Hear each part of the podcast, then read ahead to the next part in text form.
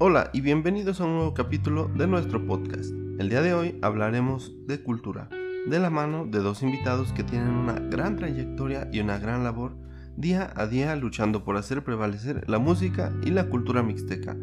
Quédense con nosotros y descubran quiénes son estos dos grandes invitados. Comenzamos.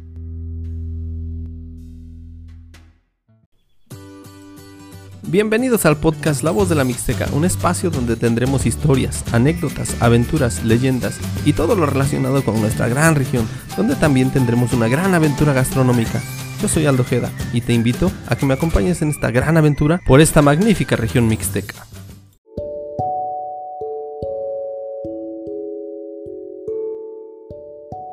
Bienvenidos a un nuevo capítulo. El día que yo inicié el proyecto de este podcast, lo hice pensando en mostrar al mundo la riqueza cultural, gastronómica y de calidad humana que tiene mi región, la Mixteca. Ya lo platicaba antes, lo hice sin menor idea de cómo hacerlo, cómo iniciar, simplemente tomé el micrófono y comencé a hablar y lo demás pues se fue dando solo. Hace poco conocí a un buen amigo, con el cual me he identificado mucho, puesto que ambos compartimos el mismo interés por hacer brillar y conservar la región. La única diferencia la única, es que él ya lleva 10 años de trayectoria, mientras que yo pues, solamente uno. Sin embargo, llevamos las mismas ganas y por nuestras venas corre sangre mixteca con hambre de llevar a la cultura mixteca hasta lo más alto. Me atreví a invitarle a este podcast, a lo cual accedió de inmediato, cosa que agradezco infinitamente. Hoy platicaremos de toda esa trayectoria, de ese interés extremo por nuestra cultura y de la música mixteca, y del reconocimiento que le ha otorgado el gobierno del estado por esta gran y noble labor, aunado a todo el trabajo de andar y andar por toda la región, recopilando y armando todo ese gigantesco rompecabezas llamado cultura mixteca. Con ustedes el creador del concepto de Fandango Fandango, El Camayo. Bienvenido Yori, muchas gracias por aceptar la invitación a este podcast.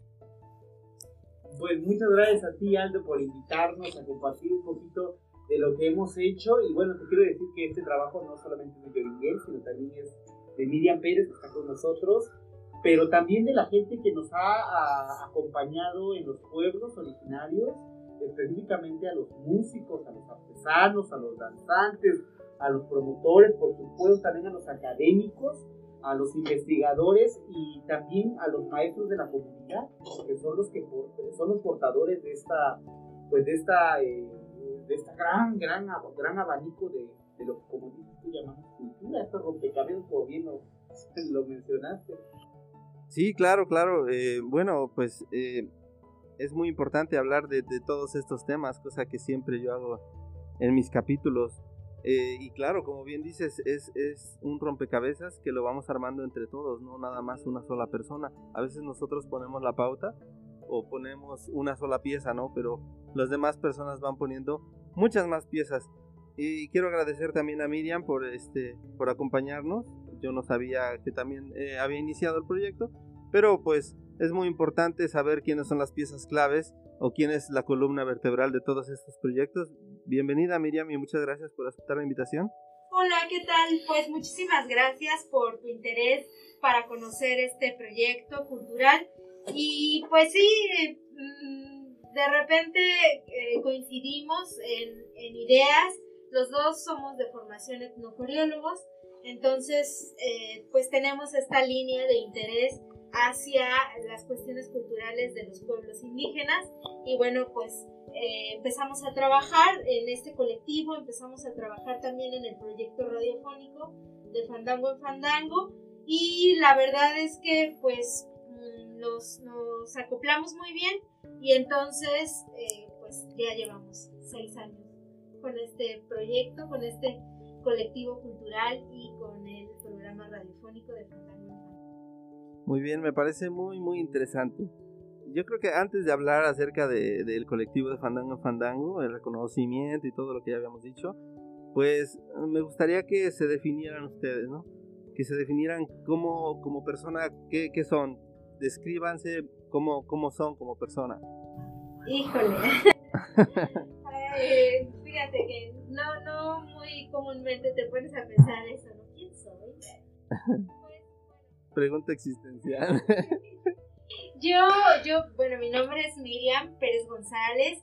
Soy, eh, pues me considero mixteca, mi familia por parte de mi mamá y por parte de mi papá, los dos son originarios de Acatlán de Osorio, específicamente del barrio de San Cristóbal y bueno, de manera más antigua del barrio de Tres Cruces.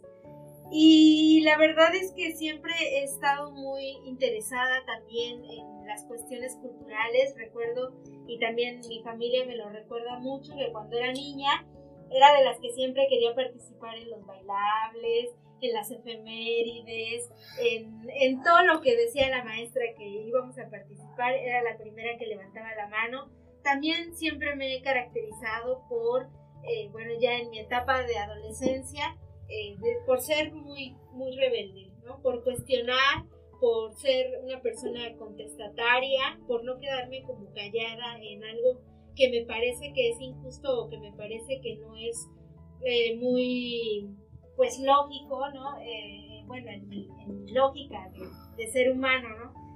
Siempre me ha gustado mucho también la, la relación con la naturaleza, me gustan mucho las plantas, eh, quiero mucho a los animales, aunque, bueno, por ejemplo, los insectillos que son medios molestos, pues no los quiero tanto, pero, pero creo, me considero una persona respetuosa con el medio ambiente, respetuosa, intento cada día ser mejor con la sociedad, eh, intento también siempre estarme informando sobre eh, todo lo que hago, mi línea de trabajo es la cuestión cultural, pero también la mediación de lectura en niños.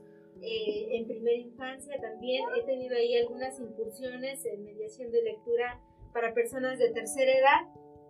Y, y bueno, pues me encanta la literatura, ¿no? Me gustan mucho los libros, me gustan mucho las historias, me gusta mucho también eh, platicar con la gente grande y que me cuenten cómo era antes, eh, me gusta que me cuenten sobre mi familia, quiénes fueron mis ancestros, eh, qué era lo que más les gustaba, cómo era la casa donde vivían, cómo era la manera en. Le digo a, a Yori que creo que mi mayor deseo sería tener una máquina del tiempo para poder ir al pasado y poder ver solamente, ¿no? Tal vez no intervenir ni que las cosas cambiaran, sino solo ver y conocer quiénes fueron mi familia hace muchísimo, muchísimo tiempo, de dónde vengo, porque es que tengo esta iniciativa siempre de, pues de ir adelante, ¿no? De, de, siempre estar innovando. Yo pienso que la vida es maravillosa y que siempre hay solución para todo, siempre hay que ver eh, la, la vida de una buena manera digo, hay cosas que a veces te hacen sentir mal, pero de eso también hay que aprender a, a sacar lo bueno. Y bueno, creo que en muchas palabras es... claro, eh, una, lo dicho, ¿no? Pues una gran trayectoria. Y pues, Yori, lo mismo. Hijo de la, me quedo muy corto. Palabras hasta poéticas de mí. Mira, eh, mi abuelito se llamó Saturnino, se llama Saturnino Cruz y fue el último maromero de mi pueblo. Yo soy de Gabino Barrera, nací aquí en Acatlán y creo que ahí fue la primera vez que me puse a pensar lo maravilloso más que tengo, yo creo que tendría como 5 años, seguramente me estoy equivocando, que lo vi volar, ¿no? la maroma, la maroma, sí, sí, sí. Se decía, pero ¿por qué se pinta y por qué se, se pone ese maquillaje que lo, lo, lo hacía transformarse? Y ya no era mi abuelito, era, otro, era un payaso. Era un personaje, ¿no? Un personaje volaba por el cielo, literal, yo lo recuerdo volando, o sea, no lo recuerdo como este, con reatas, sino como que tengo imágenes que él volaba en los cuadros, porque aquí en Mixteca, pues a comparación de Oaxaca hay dos cuadros, entonces cambiaba. Y el personaje más importante del, de la maroma, pues era el payaso. Sí. Y de ahí yo recuerdo que empezó como mi enamoramiento hacia las artes, específicamente hacia las artes circenses. ¿no? Entonces, eh, pues la, la, verdad es que mi papá no nos llevó a un circo de niños, nos, llevó ya un poquito más grandes. Y bueno, mi papá y mi mamá se divorciaron, entonces pues difícilmente pude acceder al circo eh, pues más comercial, un circo más occidental, y, y, ese fue mi punto de referencia.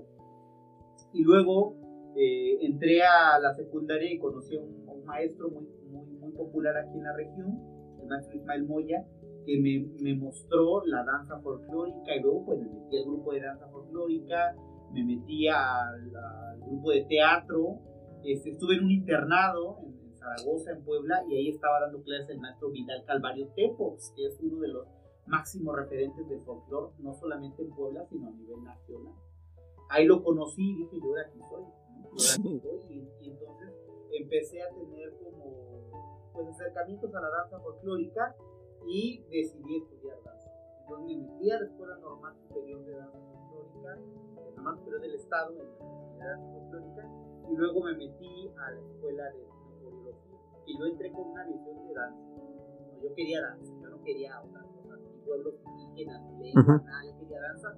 Y ahí me di cuenta que la danza era una construcción meramente mental, emocional, pero no era la realidad de los pueblos. Entonces conocí los pueblos y me remontaba a mi historia. Entonces ahí, me quedé y ahí conocí a Miriam y conocí que éramos, pues, éramos paisanos. Ella de San, nos conocimos en la universidad, pero ella de San Cristóbal yo de Acatlán, pues vecinos además. Entonces ahí nos conocimos y bueno, pues me quedé. Después descubrí que mi abuelita pues era una de las últimas este, cantoras también del pueblo, cantoras a las 4 de la mañana se levantaba a cantar algunos, algunos cantos que ya no existen y algunos los hacían lengua originaria, que es la lengua tunzal, la lengua mixteca, y luego eh, mi bisabuelito, fíjate, eh, fue el último bajo del pueblo. Ah, sí. El, bajo quintista era un músico que cazaba a la gente, que enterraba a los muertos, que bautizaba a los niños, y lo hacía, dicen que con solo un bajo que era un instrumento como una, como traigo acá, que es una especie de guitarrota, abuelito de la guitarra, gordota, ¿no? Con un chorro de, este, cuerdas con cuerdas de metal. Y entonces hace 54 años se perdió el bajo de Y resulta ser, me pongo a investigar ya cuando eh, este, quiero entrar a la maestría en etnomusicología, me doy cuenta que pues de mi, herencia era de bajo Por eso es que me gustaba mucho el bajo Además también porque... Sí, ya lo traías en las venas, ¿no? Más o menos. pues fíjate que con toda esa historia, con toda esa, no sé, ancestralidad que tú tienes, pues es a lo mejor hasta un delito, ¿no? Dedicarse a o meterse en la cultura, ¿no? Pues ya lo traes, ya lo trae tu familia y bueno, pues lo vuelvo a reafirmar, pues una gran trayectoria, ¿no? Nosotros, yo creo que yo estoy muy verde a comparación de ustedes, ¿no? Pero pues ahí vamos, ¿no? Ahí vamos haciendo una gran labor y bueno, pues ahora ya nos conocimos, ya nos juntamos y pues seguiremos ahora trabajando de la mano, pues todo por la, por la región mixteca, ¿no? Ahora sí, vamos a ver, eh, defínanme, no sé quién de los dos, ¿qué es de Fandango en Fandango?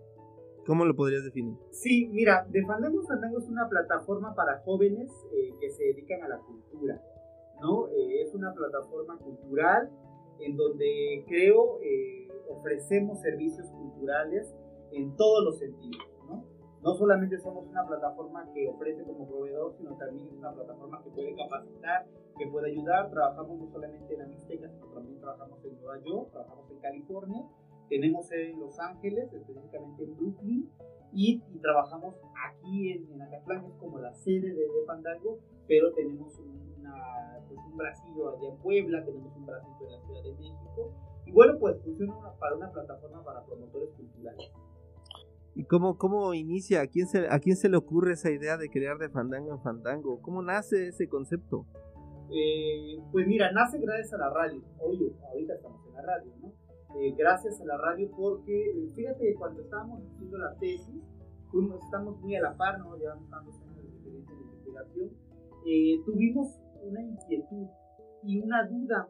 Todo ese conocimiento tan interesante que se produce en la academia se, se queda solamente en las y, la gente, o sea, el, señor que prepara los tacos y el señor que arregla su, carro en las llantas y la mecánica nunca se enteran. Es más, ni siquiera pareciera que le interesarían los, los, eh, el, trabajo académico. Entonces lo que decidimos es crear un programa de radio para dar a conocer ese trabajo y que toda la gente se enterara que había una pues que había un conocimiento que podía ser eh, pues funcionar un aprendizaje significativo para la gente y entonces empezamos a llevar los temas de la tesis a, los programas de radio.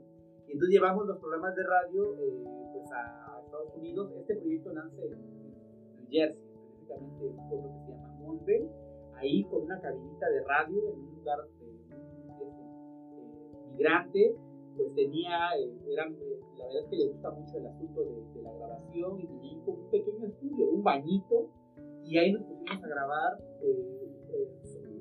una investigación del jaguar. Mm. Entonces, de, de, la danza de los tecuanes, hay una jaguar, y entonces en ese jaguar empezamos sobre el simbolismo. Y entonces lo mandamos a la radio, que es Puebla, Acá FM, y, a la, en ese momento la gerente Anel Márquez le gustó mucho. Y, entonces me dijo, oye Yori, ¿por qué no te vienes a colaborar con nosotros? Y pues te vienes aquí a ser parte de la radio. Y le digo, pues encantado. Por supuesto, entonces. Aquí le dan pan que yo. entonces empezamos a desarrollar temas. El primer, el primer programa de Fandango fue un programa de tecuanes. Y el segundo programa fue un programa de migrantes. Y de ahí se jaló, empezaron a entrar jóvenes, entraron historiadores, entraron sociólogos, entró un antropólogo. Este, se incorpora Miriam también al programa. Desde el primer momento Miriam estuvo ahí también. Este, era muy complicado porque en ese momento Miriam estaba viviendo en Puebla, yo estaba viviendo en Nueva York y, el programa salía en la Mixteca. Entonces era como un caos. Una triangulación. Sí, y, pero al final de cuentas pues se, se, logró consolidar y así nació y empezaron, y fíjate, empezó a surgir un montón de proyectos, porque como tú lo sabes, tienes también experiencia en esto, pues vas conociendo a mucha gente y vas haciendo muchas redes. Entonces de repente, pues nos decía la señora de APOFAM, que es una, un programa de, de apoyo a las familias migrantes, Oigan, ustedes que conocen la música mixteca, ¿por qué no van a tocar al encuentro que vamos a hacer allá en San Jerónimo? Ah, pues vamos. Y entonces ya, ya nos dicen, ¿y por qué no van a Nueva York con esta música y vamos a hacer un reencuentro? Ah, pues vamos. Entonces fueron a hacer como redes y empezó a creer, y, empezaban a hacer esta plataforma de Fandango que dice como radio, pero ahorita es un colectivo de más de 12 personas que entre cineastas, camarógrafos, editores, productores, este, directores de casas de cultura, ¿no? Diseñadores, todas las personas que se dedican a, hacer el trabajo de Fandango, que ya pues solito va caminando y, y algo más interesante, que ya varias personas pueden vivir de esta plataforma de Fandango. Fíjate que, que, muy interesante, yo la verdad no conocía eh, de Fandango Fandango hasta cuando tú me enviaste, bueno, porque aquí nos conocimos, porque tú me enviaste un mensaje, ¿no? Tú, no sé, encontraste mi plataforma, encontraste mi, mi podcast y me enviaste un mensaje y pues rápido ahí nos, nos conectamos y pues comenzamos a hacer una amistad, pues yo creo que de manera natural, ¿no? Y la cual pues ha seguido, que no tiene mucho, ¿no? Pero pues eh, esperemos que siga conservándose esa muy buena amistad. Y bueno, pues yo creo que sí, seguimos en lo mismo, estamos en lo mismo, como dice el dicho, arrieros somos y en el camino andamos, ¿no? Entonces aquí seguimos. Oye Miriam, em, ¿qué tiempo lleva de fandango en fandango y, y a ti en lo personal? ¿Qué es lo que más te ha dejado de satisfacción o, qué es donde más te has sentido en satisfacción de todo lo que hace de Fandango Fandango? Pues bueno, el proyecto de Fandango Fandango, que ya lo dijo Yori, eh, es el colectivo que surge del programa radiofónico, ya lleva un poquito más de seis años, tal vez siete, tal vez un poquito más. Eh, y bueno, lo que me ha dejado, universidad. A partir de que salí de, de la universidad, de la licenciatura, pues nos hemos enfocado en este proyecto y a partir de ese momento, como mencionaba Yori, hemos tenido invitados eh, de muchísimos pensamientos, de muchísimos conocimientos. Entonces, cada vez que entrevistamos a las personas, pues aprendemos muchísimo y nos conectamos con distintos, eh, pues líneas también, ¿no?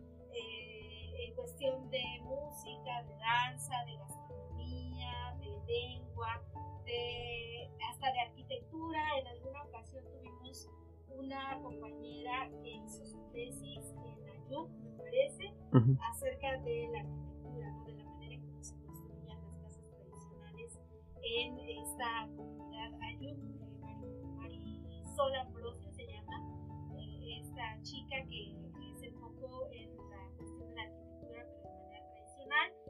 Entonces de repente conocemos temas que ni siquiera nos imaginamos que existen y a partir de estos programas eh, pues hemos aprendido infinidad de cosas, ¿no? Es como estar en una universidad. Que eh, aprendes a través de la práctica. Y bueno, en cuestión como del colectivo cultural, pues también hemos aprendido muchísimo, sobre todo el tema de la gestión cultural, eh, las políticas culturales, vinculación que deben de tener todas las personas que se interesan en hacer crecer un proyecto. Porque pues en la universidad te enseñan como pues muchas cosas teóricas y, que pues conceptos, ¿no? ¿Qué es la cultura? ¿Qué son los pueblos originarios? ¿Por qué es importante? Pero no te enseñan a llevarlo a la práctica. Entonces cuando tú sales y dices, ah bueno, ya, ahora ya sé que. ¿Ahora qué sigue? ¿no? Ahora voy a investigar. Ajá. Y investigas, pero ¿de qué vas a vivir, no? Porque nadie así te va a decir, ah, estás investigando sobre los pueblos indígenas, sale, te, te vengo, ¿no? O, yo te voy a mantener, ¿no? O sea, tú tienes que generar tu propio, eh, tu propia economía a partir de lo que estudiaste y a partir de lo que conoces, ¿no? Entonces, eh, el, el pues nos ha enseñado muchísimo a cómo poder trabajar y cómo poder vivir de lo que estudiamos y de lo que amamos hacer, porque al final pues es lo que nos gusta hacer tal vez aunque no lo hayamos estudiado de manera profesional, estaríamos aquí haciéndolo porque es una iniciativa propia. Entonces, eh, pues hemos aprendido muchísimo, tanto del proyecto radiofónico Sí, claro, fíjate que yo siempre he sido de las personas de que piensa que no importa cuánto sabes, sino cómo aplicas lo que aprendes, lo que sabes, ¿no? Al igual que yo, pues, este, perdón, al igual que ustedes, yo también he aprendido mucho haciendo lo que hago y yo que llevo un año pues eh, ya he aprendido mucho y bueno pues ya no quiero ni imaginar que ustedes ya cuántos años llevan en esto ya todo lo que han, han aprendido acerca de la música de, de, la cultura de los pueblos y de las lenguas no y bueno pues eh, como dices eh, ahí entra mucho la capacidad de ustedes como para decir ahora cómo le hago para vivir de esto no cómo puedo monetizar todo esto, ¿no? Y, ahí es donde empieza tu, cabeza a imaginar, a pensar. Y bueno, pues ahí es donde entra la capacidad de, nuestra mente y de nosotros como seres humanos y cómo desarrollarnos sin dejar, sin descuidar lo que estamos haciendo, ¿no? Y pues ahí es donde, donde podemos decir, sigo en lo que estoy haciendo y, y puedo vivir y bueno, pues puedo vivir bien, ¿no? Pues muchas gracias. Y de eso se trata la vida, porque no solamente en las licenciaturas culturales, que se refieren a los temas culturales, sino pues inclusive los médicos, los contadores, los abogados, salen y no, saben hacia dónde sí. creo que esta, esta forma de uno forjar su propio camino tendría que ser una línea educativa durante toda tu vida, porque nos hace mucha falta mucha falta para ser emprendedores. Claro, claro, eh, eh, la vida es una universidad todo el tiempo y nunca terminamos de aprender, ¿no? Yori, platícanos un poquito del reconocimiento que hace poquito te hizo el gobierno del estado. ¿De qué trata? Sí, mira, lo, a través de la Comisión de Cultura, que encabeza la diputada Liliana Luna Aguirre, este, se entregó un reconocimiento a De Fandango en Fandango y también un reconocimiento a Yoringuel Camaño por el trabajo cultural que hemos realizado en la Mixteca, específicamente eh, el trabajo con la cultura y con las artes. Eh, este reconocimiento se entregó eh, por un trabajo que se hizo de reconstrucción dancística en la comunidad de Gabino Barreda. Te platico que ahí se perdió la danza hace aproximadamente 22 años y aparte y don Gumecindo Vázquez Cruz, que lo conocí, tenía como 6 años que había llegado él de Estados Unidos, Em, empieza a tratar de volver a rescatar una danza que se había perdido hace 22 años, que se llama la danza del. Y, y, pues no, no, no, lo pudo hacer. Y como bien dice Miriam, esas herramientas que te dan en la academia, eh, las pusimos en práctica en la comunidad y se logró eh, rescatar esa danza tradicional. Nos costó un montón, si vieras, porque la primera vez que fuimos, o sea, platicamos, ¿cómo se rescata una danza? Tiene 22 años que ya no se baila. Y con eso no solamente queremos rescatar la danza, sino queremos rescatar la música. Tú sabes que la, la, música y la danza hacen la fiesta y la fiesta hace la unión en una sociedad. O sea, las fiestas en realidad como un equilibrio social. Entonces, como la, la primera vez que fuimos a una casa, la casa del músico, del violinista, nos dijo, no, ya no toco, hace 22 años no agarro violín, está colgado, ¿cómo le hacemos para que toque el señor? Empezamos a, a buscar eh, a su compañero que todavía vivía y nos dijo, bueno, pues si él quiere tocar, yo lo acompaño, yo toco la guitarra, que yo voy a tocar No, pues vamos, y empezamos, y no quiso, no, ahí fue nuestro primer, no quiso el señor, tuvimos un año tratando de hablar con él. Y bueno, fuimos con los danzantes por el otro lado, y no quisieron, casa por casa, casa por casa, hasta que una persona dijo, a ver, pues vamos a ver, ¿no? ¿Quieren bailar? Yo ni sabía cómo bailaba la danza. Don Gomecito Vázquez sí sabía, pero pues ya estaba muy grande, ya no lo podía hacer y, y, lo hicimos. Fue una persona, llegó la primera vez que hicimos una asamblea la comunidad. Luego ya llegaron dos, luego llegaron tres, luego llegaron cinco personas. Fuimos casa por casa por el pueblo. Con decirte que en alguna ocasión llegaron 30. No, pues ya cuando llegaron 30, el violinista llegó solito. O sea, llegó, así como dice, llegó reinando un viejito. Llegó a la comunidad, llegó a la cancha y empezó a tocar y dijo, vale. O el señor quería ver que en realidad eso era, eso, era el día que nos presentamos, eso nos eso, ese proceso dos años. El día que nos presentamos en el municipio para la presentación oficial ante la comunidad, éramos 100 danzantes.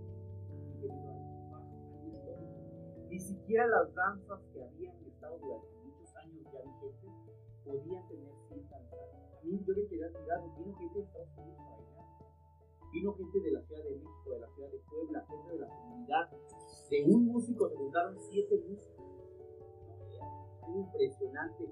Llegaron las señoras con las cazuelas, con la comida, la lona, todo se armó la fiesta. Y entonces esta historia eh, la, la, conoce la padre de Ana y sabes que yo dije Pues te, ganas un reconocimiento. Fíjate que también me nominaron para recibir el premio de la juventud y lo gané en el 2017 y me volvieron a nominar en el 2018, pero ya no lo gané, ya no gané por este, por este trabajo de, de, de Gabino Barret y entre muchos otros, ¿no? Ahí, este, creo que es uno de los más importantes de por qué se entrega este reconocimiento que hace la 60 legislatura a través de la Comisión de Cultura. Fíjate qué, qué, qué, interesante, ¿no? Y volvemos al mismo tema de hace un rato. Ahí se ve la capacidad de organización, la capacidad de, de, de no sé, ver a, la, a las personas e insistir, ¿no? Porque sí, hemos, nosotros nos hemos encontrado con muchas personas de que no, ya no, no, ya no quiero. Y, y, y el seguir insistiendo, y es que mire, es que hay que preservar esto, y organizarlos, y ahora que me comentas tantos danzantes, tantos músicos, bueno, pues yo creo que ahí te hubieras ganado un récord Guinness, ¿no? Entonces, pues este una, una, una, una, labor muy muy exhausta ya me imagino eh, te pasaría lo que a muchos nos ha pasado no para qué me metí en esto creo que no se va a poder. O sea todos aquellos pensamientos negativos que en algún momento nos llegan a todos no sí sí. Oye yo te quiero comentar que puede ser lado bonito pero detrás de eso hay, hay lados muy oscuros no o sea hay lados de amenazas de muerte no sí sí sí.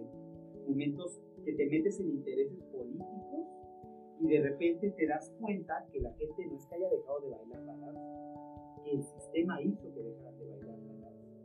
Y entonces te das cuenta que la migración no es una migración como se ha vendido que es una migración forzada, sino a veces una migración creada. Uh -huh. o sea, hay un imaginario popular, un imaginario colectivo que ¿qué onda? ¿De dónde sale? Como conmigo, parece una obra de pero ¿quién? Hay una teoría de la sociedad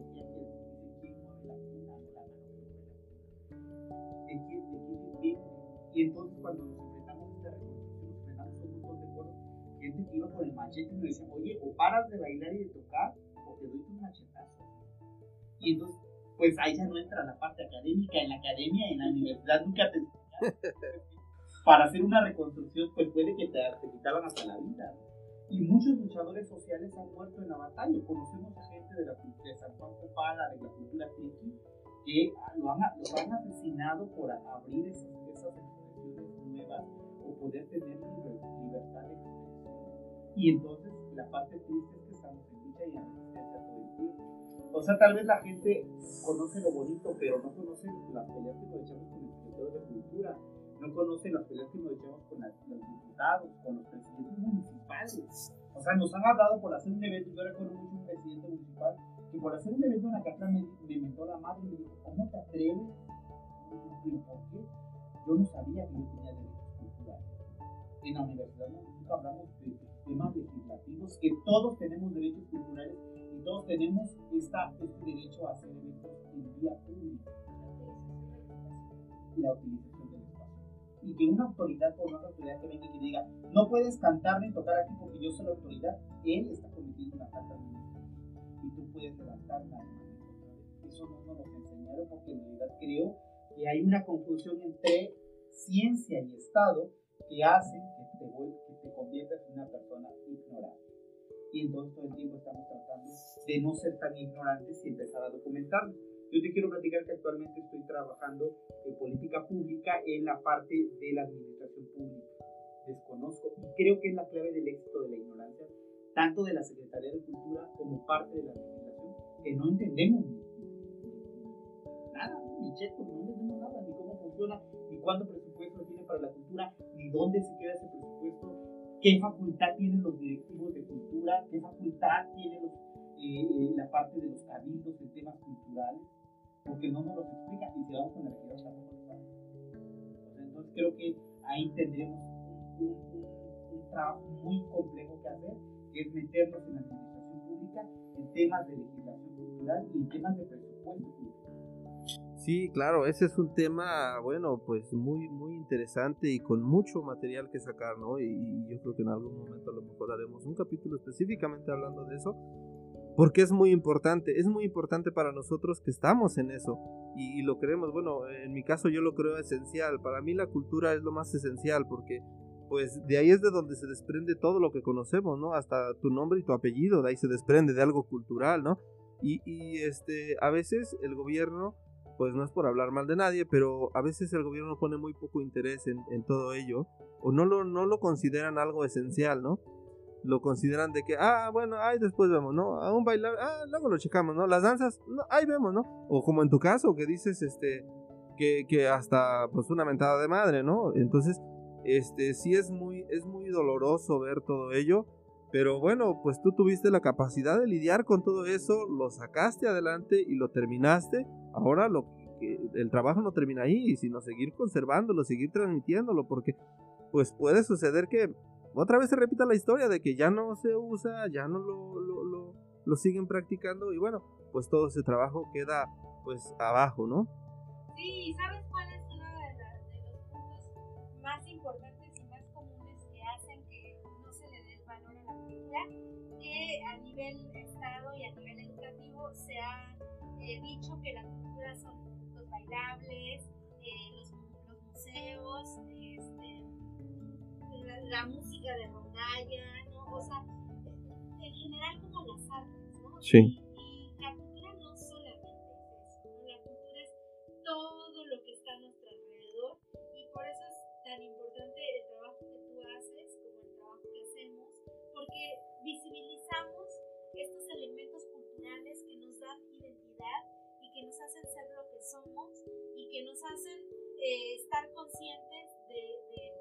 quiénes somos y hacia dónde vamos y de poder defender y respetar nuestros procesos culturales que eh, pues muchas veces se han ido exterminando en, pos de la, de la, ¿cómo se llama? Del progreso, ¿no? En pos del progreso, en pos de, de dejar de ser indios, ¿no? No, hay que, hay que ser... Eh, modernos, ¿no? Hay que, hay que dejar los guaraches y tenis, hay que dejar eh, las prácticas comunitarias y hay que ser individualistas y hay que ser consumidores y hay que ver la tele todo el tiempo y hay que eh, eh, consumir la cultura que nos viene de fuera, ¿no?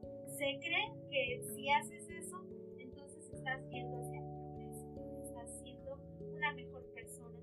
Y no, o sea, en realidad lo que están haciendo es eliminar comunitarias y tradicionales Sí, claro, ¿no? Y, de eso lo podemos ver muy claro, ¿no? Toda la influencia que nos viene en su mayor parte de Estados Unidos, ¿no? Con la música, por ejemplo, todos ya ahorita bailan el reggaetón, ¿no? Y le llaman el perreo y bueno, todo ese tipo de cosas que eh, pues realmente no nos aportan nada culturalmente, ¿no? Eh, aquí lo que nos aporta pues obviamente es lo, nuestro, pero que no, muy poca gente lo acostumbra, la vestimenta, la música, y, a veces alguien se atreve a hacerlo y lo ven mal, ¿no? Yo he tenido la oportunidad, la grandiosa oportunidad de ver personas con trajes eh, tradicionales completos y a veces la gente se le queda viendo, ¿no? Como si fuera un bicho raro, ¿no? Y siendo que no, y, y, alguna vez una persona me dijo, oye, mira esa señora, y dice, ¿y cómo se atreve a venir así? Le digo, ¿pero por qué? Le digo, al contrario, le de, ella se siente muy orgullosa, le digo, y, y, este, y está en todo su derecho, es su traje tradicional, y, mira que, qué bien se ve, ¿no? Entonces, todo eso es lo que ha venido a afectar mucho. Mencionábamos hace un rato de, de, de los topes yo les quiero platicar un poquito. Hace poco hubo un aniversario de un museo regional de por ahí por donde yo vivo. No quiero decir nombres, pero la verdad es que me encontré una negativa muy grande. Envié mensajes, fui a buscar. Yo quería hacer un capítulo acerca del aniversario de ese museo, de todo lo que podemos encontrar. Y, la verdad es que encontré mucha negativa. Me cerraron todas las puertas y bueno, eh, la verdad es que me sentí muy, no sé, impotente, me dio mucho coraje, lo platiqué con mi esposa, es que, ¿cómo puede ser posible que se cierren algo cultural diciendo que hasta somos paisanos, ¿no? Nos encontramos muy seguido. Me dio mucho coraje, yo dije, bueno, es que a veces el gobierno o el presidente, no sé quién sea en este caso, quien pone sus piezas, pues yo creo que no elige bien a quién pone, en qué lugar, ¿no? Yo creo que nada más simplemente tú vete y ahí siéntate, o tú ve y cobra tu quincena, y bueno, eso ya, y la verdad yo me sentí muy, muy impotente, pero bueno, pues lo único que hice fue que, eh, pues ya me quedé así, ¿no? Pero la verdad es que sí sentí muy mal eso, entonces yo sí me gustaría que no sé si hay algún político que nos escuche, elige bien a sus, a sus personas, ¿no? A las personas que va a poner en qué lugar, porque todos los lugares son muy importantes, pero pues es muy importante en la cultura seguir preservando esto, ¿no? Entonces, sí, me, me, sentí muy mal, pero bueno, pues no es algo que nos va a detener, sino pues ahora seguiremos adelante y pues hay que seguir trabajando con esto, ¿no? Oye, yo te quería abonar un poquito eso creo que es como, igual como se confunde con las artes, la cultura, eh, hay un tema que también es muy importante tocar y visibilizar, porque creo que es un cáncer, el asunto de los funcionarios. Sí, sí, sí. Los funcionarios a veces desconocen los procesos y normalmente, como dicen los presidentes municipales, les dan los cargos de cultura porque se piensa que la cultura son las artes y en esta concepción de cultura pues no importa tanto, lo ponen como un respaldo de sí. Entonces ponen a los funcionarios, al señor que le ayuda en la campaña, a la cuñada, y, ponen, y entonces ya, todo se destrozó. Y, creo que este cáncer tendríamos que, de Fandango, lo que trata es capacitar. No lo vamos a cambiar. Está bien que le dio la chamba a la cuñada. Bueno, el presidente municipal que mande a de Fandango para que tome un taller de gestión cultural porque les beneficia. ¿Cómo les beneficia? Para bajar recursos, para que no dependan del municipio y puedan bajar a través de las ONG, a través de las fundaciones, a través de las asociaciones civiles y puedan tener recursos, porque lo que necesitamos en este momento es recursos para la ejecución de los proyectos, para la cuestión de la operación. Pero si no tenemos esa conciencia de que sea importante capacitar a los eh, promotores culturales, no vamos a avanzar, realmente no vamos a avanzar. Entonces ahí, ahí estamos muy atorados. Qué bueno que hacen la invitación. Ojalá los políticos les interese, aunque yo ya, ya perdí la fe. ya no. Todos andan, ahorita andan bien preocupados por la cultura, ahora tienen campañas, pero se acaban las campañas pues ya no. Como que se despreocupan, ¿no? sí, sí, sí. De la cultura. Y, y algo que, que, que decía Miriam muy interesante, la cultura hay que pensarla como un todo de relación humana sea, la relación entre, entre humano con humano, es cultura, Desde que te duermes, te levantas, este, del baño, vas, o incluso cuando te mueres es cultura, o cuando naces es cultura. No tiene que ver necesariamente con las artes. Y creo que ahí está, ahí está Sí, sí, claro, hay, hay, hay mucho, mucho jugo de, de, este tema que sacar, ¿no? Eh, yo te platico así, les platico de manera así rápida. En Izcaquisla, que es actualmente donde yo vivo, eh, hace varios años encontraron unas pinturas eh, en un terreno de algunas, de algunas personas entró un carro de materiales a descargar y de repente, ¡pum!, se fue para abajo. Lo sacaron y descubrieron que había unas pinturas rupestres muy bonitas. La verdad es que, bueno, personalmente no las he visto, simplemente fotografías. Entonces desalojaron a los viejitos, porque eran unos viejitos, les dieron un terreno por ahí, por allá váyanse a vivir, porque esto ya se expropió, ahora ya es del gobierno, porque es algo cultural, es algo histórico. Pues eh, todos esperamos que el gobierno comenzara a poner manos a la obra, ¿no? Vamos a, vamos a rescatar esto, vamos a darle vida y bueno, pues vamos a difundir. ¿Cuál fue la sorpresa? Que solamente llegaron unas personas, eh, cerraron con láminas, candados y pues así se quedó. Y al día de hoy así sigue. No hay nada, no hay ningún movimiento. La verdad yo sí en algún momento me acerqué al presidente y sí le dije, oiga, ¿por qué no se hace nada al respecto? Me dijo, es que esto es cuestión del Estado, no sé. Le digo, bueno, vamos a intentar. Se intentó, pero así como dices, ¿no? Las respuestas son negativas, negativas, negativas. No hay presupuesto para eso, no hay presupuesto para lo otro. Entonces, bueno, pues este, te ponen muchas trabas, ¿no? Entonces, es algo que duele, ¿no? Porque tú quieres decir, bueno, pues vamos a ver la pintura, qué es, ¿Qué, quién, quién vivió, quién la hizo, por qué la hicieron. Ya sabes que todas las, las esculturas y pinturas significan algo, ¿no? Tienen su significado las hicieron por algo, no creo que nada más porque a la persona que estaba ahí se le ocurrió empezar a hacer dibujillos, ¿no? Entonces, todas tienen un significado y muy, muy, muy valioso, pero pues desgraciadamente no se le da ese auge que se debería de dar a todo esto cultural. No sé si tú te has topado con algo así, con algún algún tope así de esos, aparte del que ya contaste del rescate de, la danza, ¿no? Pues mira, te voy a decir algo. Todos los días tenemos todos los días Pero creo que la solución está en la política pública. Todo es política pública. La política pública o la política no tiene, no tiene que ver con los A mí me preocupa mucho el asunto de la política pública porque la política pública se convierte en ley, se convierte en normas, en normas sociales.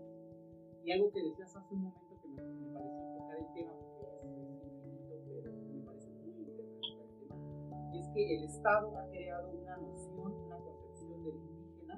como guarachudo, como leñería, como sí. pero como una pero viene otra parte bien delicada que a mucha gente no le va a gustar lo que voy a decir. Se ha romantizado el asunto. ¿Qué quiere decir esto? El asunto del indígena es buena persona, el indígena es, todo bonito, ¿no? Miren qué bonito es el indígena. Ahora nos fuimos al otro extremo. Sí, sí, sí. Y también ese, esa polarización está mal. O sea, el indígena, la concepción indígena meramente es un concepto del Estado los indígenas no, no dicen yo soy indígena. O sea, las personas dicen yo soy de, no sé, Acateca, eso sí, pero no dicen no, yo soy de, indígena. Esta concepción de pueblos indígenas es una concepción creada por el Estado. Y me, y me refiero a la política pública porque eh, nos ha tocado casos que la verdad es que es muy lamentable.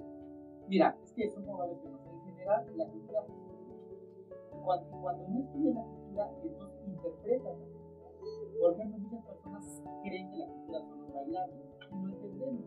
Pero si tú te metes a estudiar el concepto cultura, te das cuenta que la cultura tiene que ver con la relación humana.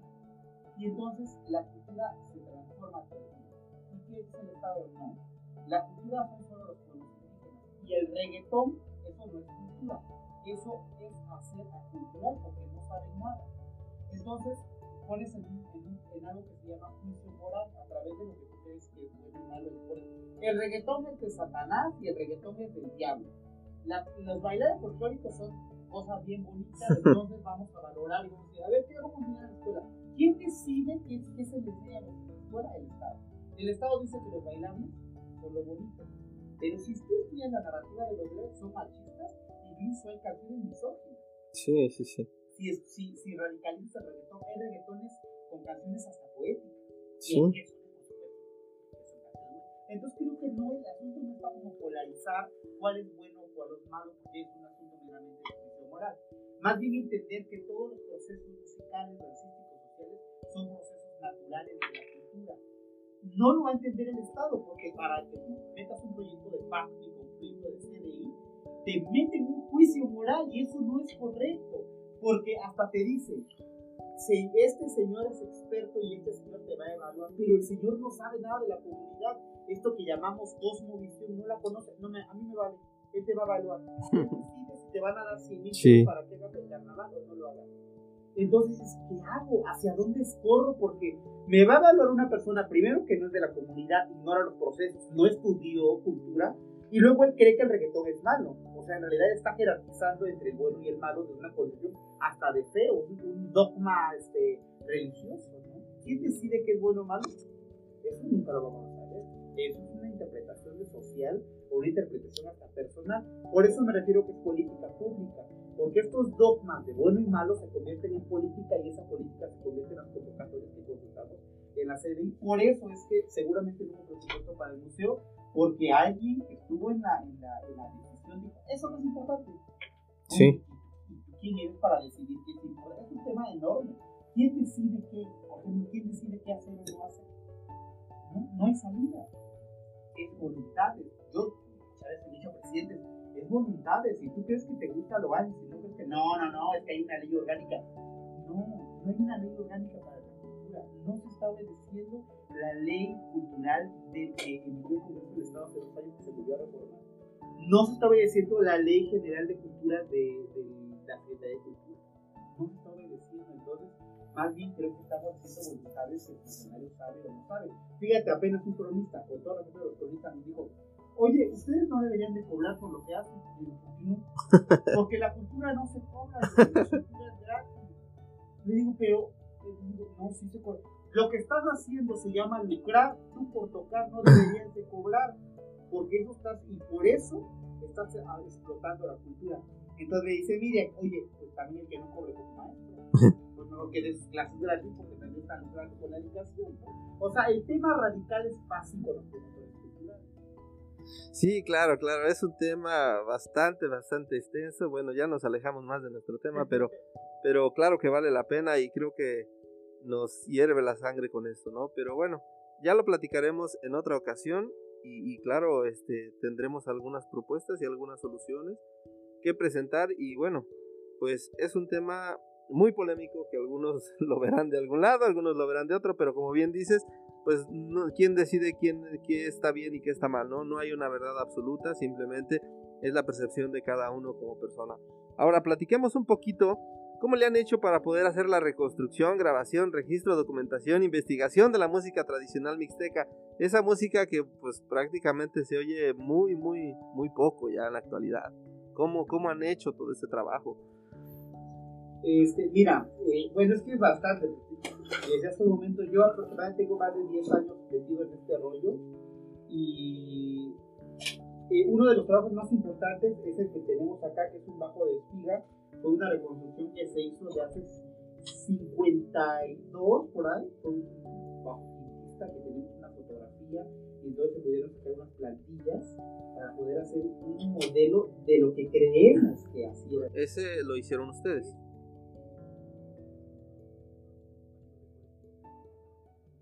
Musicales.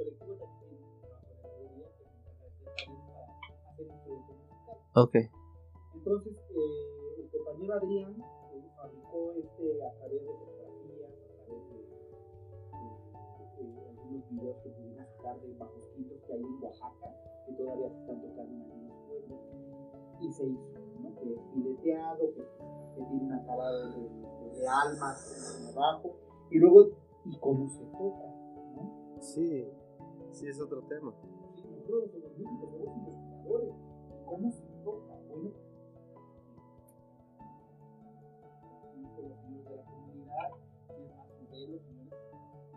de papá.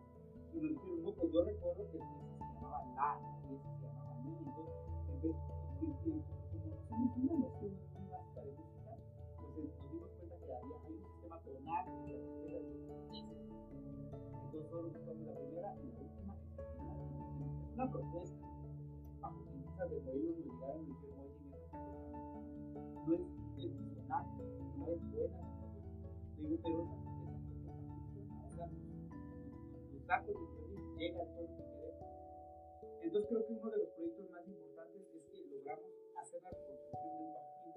y a partir de eso empezar a musicalizar los sones que se habían perdido. Por ejemplo, hay un sonido aquí, Rinini, Ujú. que quiere decir eh, como salta, el que salta o el que está como loquillo, que se mueve mucho. Ese son lo encontramos con, un señor que apellida Domínguez, o apellida que ya murió, y nos los canarios, y nos dijo, y nos los canarios, entonces lo pasamos a nota musical y con el y ahora lo tenemos Miriam encontró una, Miriam se dedica a la historia del Rey Coral, encontró un son que se llama el son de los enanos, y con una señora de la comunidad de cultura viven abajo de los hormigueros que se llaman rebendes. Bueno, la señora nunca dice nada, se rebendes, pero se lo contó en Mixteco. Entonces estos rebendes viven abajo del hormiguero de, de, de, las hormigas y estos rebendes salen en la noche a bailar y entonces hay un hoyo y, y, bailan alrededor. Pero ¿cómo? Uno va pensando que es como pura fantasía. Entonces la señora no lo pone en juicio. Viven ahí, los ha, hemos tenido testimonios de gente que los ha visto, que los ha agarrado los que los han eh, colgado, todo tiene que ver con los, las barrancas del río. Sí. Y luego aparecen otras entidades como la, pero aparecen unos rebeldes. Y entonces que había una canción para eso. Uh -huh. Y entonces llaman, estos enanos no son de aquí. Entonces estos enanos son también. Y así empezamos cada uno tenemos un poco de formación psicológica, entonces sabemos un poco cómo eh, entrar al trabajo de campo, de recopilación de la música con la vinculación tradicional, con la tradición de la lengua indígena y empezar a en la autoridad de los instrumentos y empezar a sonarlos y empezar a hacer. Y otra cosa que tiene la coreografía es que no solo se queda en investigación, sino hay transmisión de técnica, quiere decir llevarlo al escenario.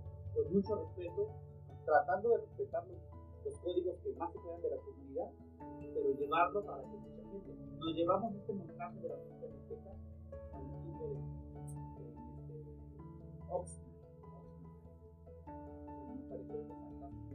Y llevar a niños norteamericanos música que estaba a punto de. Y ahí seguimos, ¿no? Seguimos, tenemos aproximadamente 12 grabaciones de, de comunidades que hemos grabado a señores que tocan los cántaros, que tocan eh, los violines, que tocan el tambor,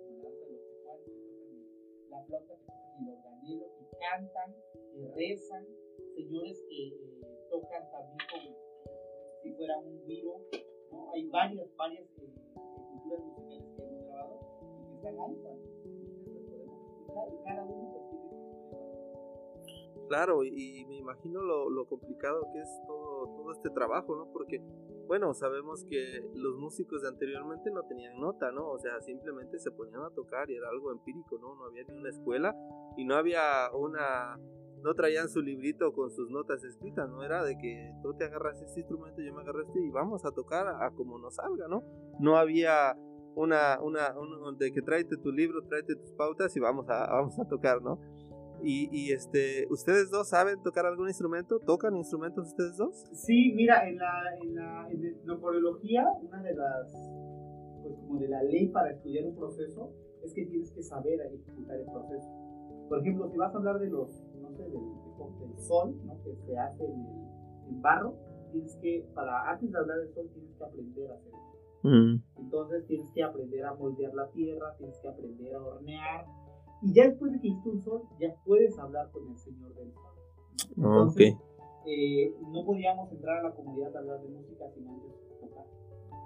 Me parece muy buena, ¿no? Claro, claro. Es algo buenísimo de la etnocología que no lazo a la antropología. O sea, la antropología, los antropólogos, con todo respeto de ellos, porque también tenemos varias discusiones ahí, sí. los antropólogos van a la comunidad, hablan de música y no saben tocar. Entonces, difícilmente vas a conocer qué es el proceso entonces, por ejemplo, eh, yo inicié con la danza de los tecuanes. Mi tema de investigación era la danza de los tecuanes. Empiezo a meterme en el mundo de los tecuanes y digo, calma. No puedes hablar de tecuanes si no sabes hacer una máscara. No puedes hablar de tecuanes si no sabes tocar. No puedes hablar de tecuanes si no sabes bailar. Y entonces me puse a hacer un poquito de todo, ¿no? Aprendí a hacer máscaras, aprendí a hacer sombreros, aprendí a hacer bordado, aprendí a tocar, aprendí a bailar, aprendí a enseñar. Luego hice un encuentro de tecuanes en Nueva York y luego me puse a investigar y entonces pude hablar de tecuanes. Entonces, Miriam, pues antes de hablar de violín, tuvo que aprender a tocar y, lo aprendió en la universidad, luego se fue con los músicos de Gavino, Barreda, y ahí otro, otro poquito don Juan Ortega le, le corregía los movimientos, las pisadas.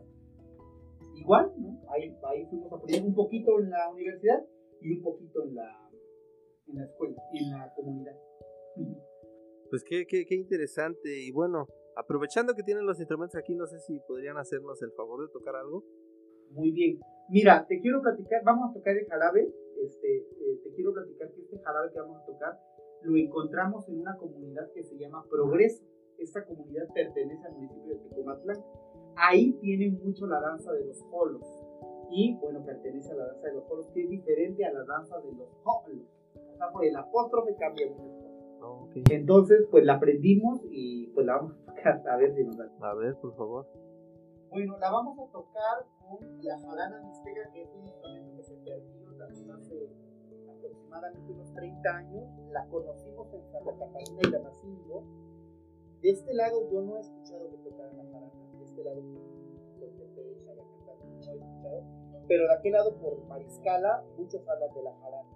Es un instrumento muy pequeño, como si fuera una guitarrita, y tiene eh, cuerdas de alambre, y actualmente la tocan en la Huaca y en la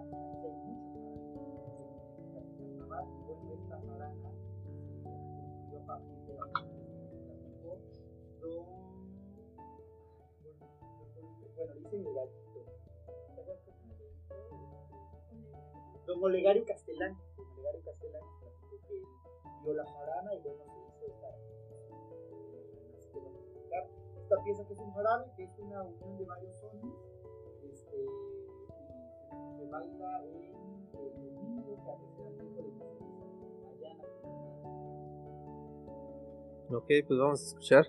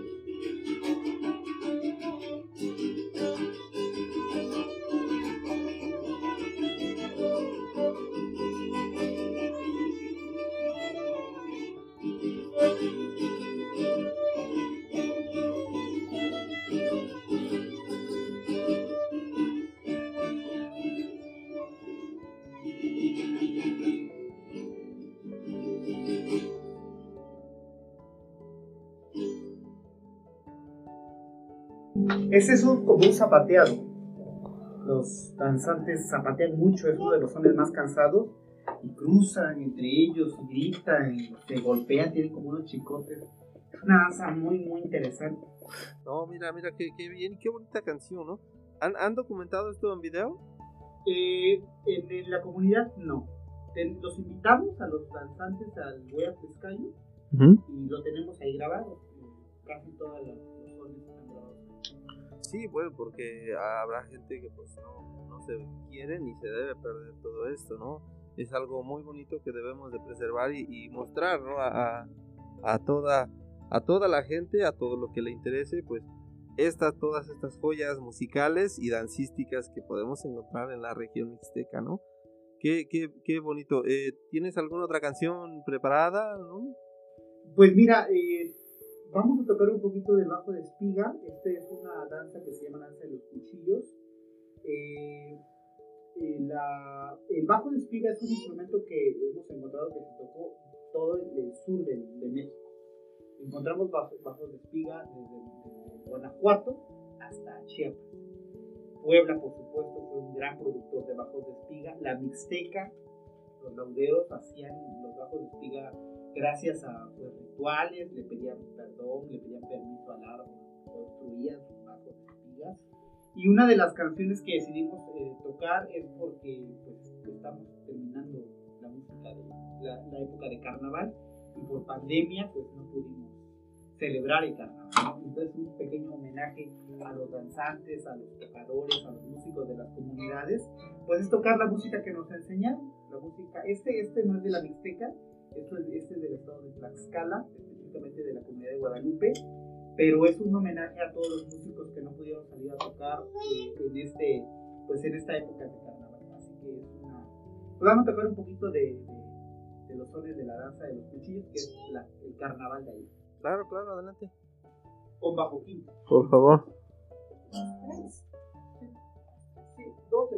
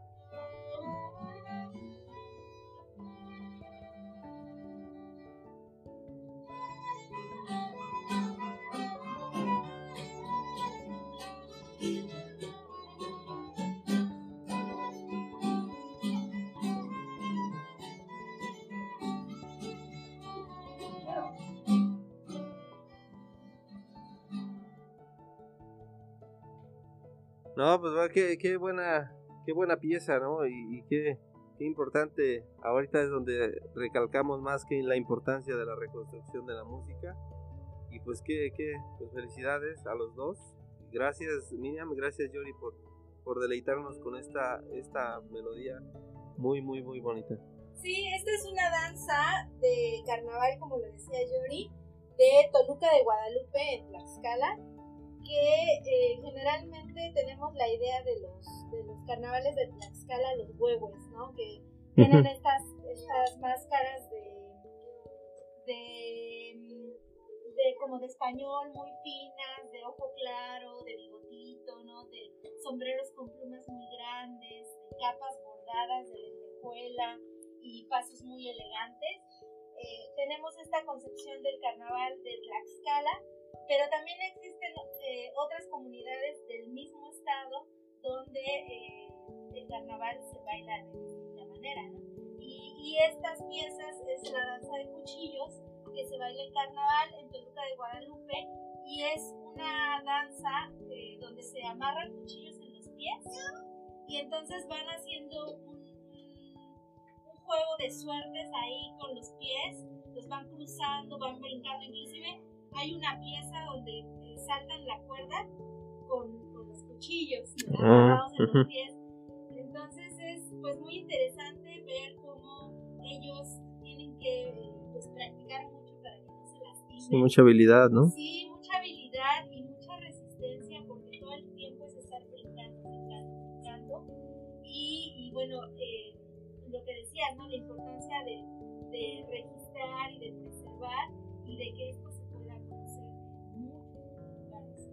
Sí, claro, claro, eso, es innegable. Bueno, pues yo creo que va a ser muy necesario y obligatorio tener otro capítulo con ustedes dos. Yo creo que por cuestiones de tiempo pues no va a ser posible abarcar tantos temas como quisiéramos. Pues me voy a ir dirigiendo ya al final de nuestro capítulo. Ahora quisiera que me respondieran ambos eh, con sus propias palabras para ustedes qué es ser mixteco. ¿Cuál es el significado de ser mixteco para ustedes? Mm, para mí ser mixteco es, pues primero es un orgullo muy grande, porque pertenecer a una tierra eh, pues, llena de riqueza cultural y de riqueza biológica, eh, pues es, es una bendición, es una maravilla que mi familia pues tenga sus raíces aquí en, esta, en esta región mixteca y es un compromiso muy grande porque tenemos que, tuvimos la oportunidad de salir a la ciudad a, pues, a conocer el mundo, digamos, y a poder estudiar y a poder tener un futuro eh, pues más eh, académico, digamos, pero esto nos confiere pues la responsabilidad de volver a nuestra tierra a aportar nuestro conocimiento, aportar pues nuestro, pues, nuestro corazón y nuestra vida, ¿no? Porque al final, pues como eh, por ahí escuché también que cuando alguien nace en, esta tierra mixteca, se entierra el ombligo, porque eh, eso te hace que regreses a tu raíz, que regreses al lugar donde, donde naciste porque pues puedes salir al mundo y conocer y aprender, pero siempre el lugar donde naciste va a ser donde está tu cuna, donde está eh, tu origen, donde está, eh, pues, pues sí, tu raíz, ¿no? Entonces, inclusive, bueno, todos los paisanos que tienen eh, pues, la situación de morir, la mayoría vuelven a su tierra, vuelven a su pueblo, vuelven con su familia, porque pues es como el vientre que te dio nacer, que te dio la vida y tienes que, tienes que volver ahí. Entonces es un orgullo y es un compromiso muy grande. Claro, la añoranza de, de, siempre volver, ¿no? Y nunca olvidarme de dónde soy. Mm, como dice en una canción, no sé para dónde voy, pero sí sé de dónde vengo, ¿no? Yori, pues la misma. Pues mira, muchas de las cosas que dijo Miriam yo también las comparto. En general creo que tenemos una gran responsabilidad ahora que somos promotores culturales y creo que lo hacemos por el gran amor que tenemos a nuestra tierra, ¿no? Estamos enamorados completamente de este, como bien lo dicen, la distancia causa añoranza y, tuvimos que irnos y, también somos migrantes porque tuvimos que estudiar y ahora nuestro compromiso es tener una sociedad mejor, buscamos ser mejores y pues con eso, con eso nos, nos quedamos y ojalá que se quede para siempre. Muy bien, pues muchas gracias, muchas gracias Yori, muchas gracias Miriam por esta plática que ya nos concedieron aquí en este, pues en nuestro espacio y en su espacio de ustedes. Pues yo creo que eh, platicaremos acerca de volver a, platicar, ¿no? Y, que nos sigan platicando y de lo nuevo que, que se vaya creando eh, en su colectivo. Y bueno, en toda esta labor que nunca, nunca para, ¿no? Nunca descansa pues no sé, algo que quieran añadir ambos eh, para despedirnos, no sé, redes sociales, dónde los puede contactar la gente, dónde los pueden ver, encontrar. No, pues primero agradecerte, primero y por último agradecerte por darnos el espacio y difundir un poquito más nuestra, pues, nuestra información también. Lo que queremos es pues, que se comparta este mensaje cultural y pues eh, invitar a los promotores culturales que se unan con nosotros. Los promotores culturales son todos los que promueven la cultura, específicamente pues los que se dedican a esto, como los músicos, los artesanos, los danzantes, los mayordomos, eh, por supuesto también los que se dedican a redes sociales como lo haces tú, promotor cultural virtual, eh, que se acerquen a nosotros porque eh, podemos apoyar, vincularnos con otras instancias que también a nosotros nos han abierto las puertas. Entonces, creo que hay que apoyarnos, como bien entre promotores culturales y las puertas de Fandango, del colectivo cultural de Fandango, Fandango siempre estarán abiertas. Yo con esto me despido, te agradezco mucho, mi querido Aldo. No, pues muchas gracias a ustedes, Miriam. Pues muchísimas gracias también por la invitación, felicidades por tu puesta también de, de la voz de la Mixteca y pues invitar a todas las personas que nos escuchen, nos escuchan a que pues no se queden con, con lo que se puede ver fácilmente que investiguemos, que yo siempre les digo a los niños con los que trabajo, platiquen con sus abuelitos, hablen con las personas más grandes, pregúntenles todo, todo lo que ustedes quieran saber, quiénes eran los abuelitos de sus abuelitos, a qué jugaban, qué comían, ¿no? Tenemos que conocer nuestra historia, tenemos que conocer, conocer nuestro pueblo, porque si así lo hacemos, pues vamos a poder valorarlo y vamos a poder eh, seguir y con nuestra, pues con nuestra comunidad, ¿no? Y vamos a estar siempre bien parados como mixtecos a cualquier lugar a donde vayamos. Muchísimas gracias. No, hombre, gracias a ustedes. Ya estuvimos una plática muy buena, muy amena. Muchas gracias por compartir toda esta experiencia y muchas gracias a todos, pero sobre todo gracias a ustedes por acompañarnos en este gran capítulo. Espero poder encontrarlos aquí en un próximo capítulo. Ya saben que yo soy Aldo Jeda y nos vemos hasta la próxima. Gracias.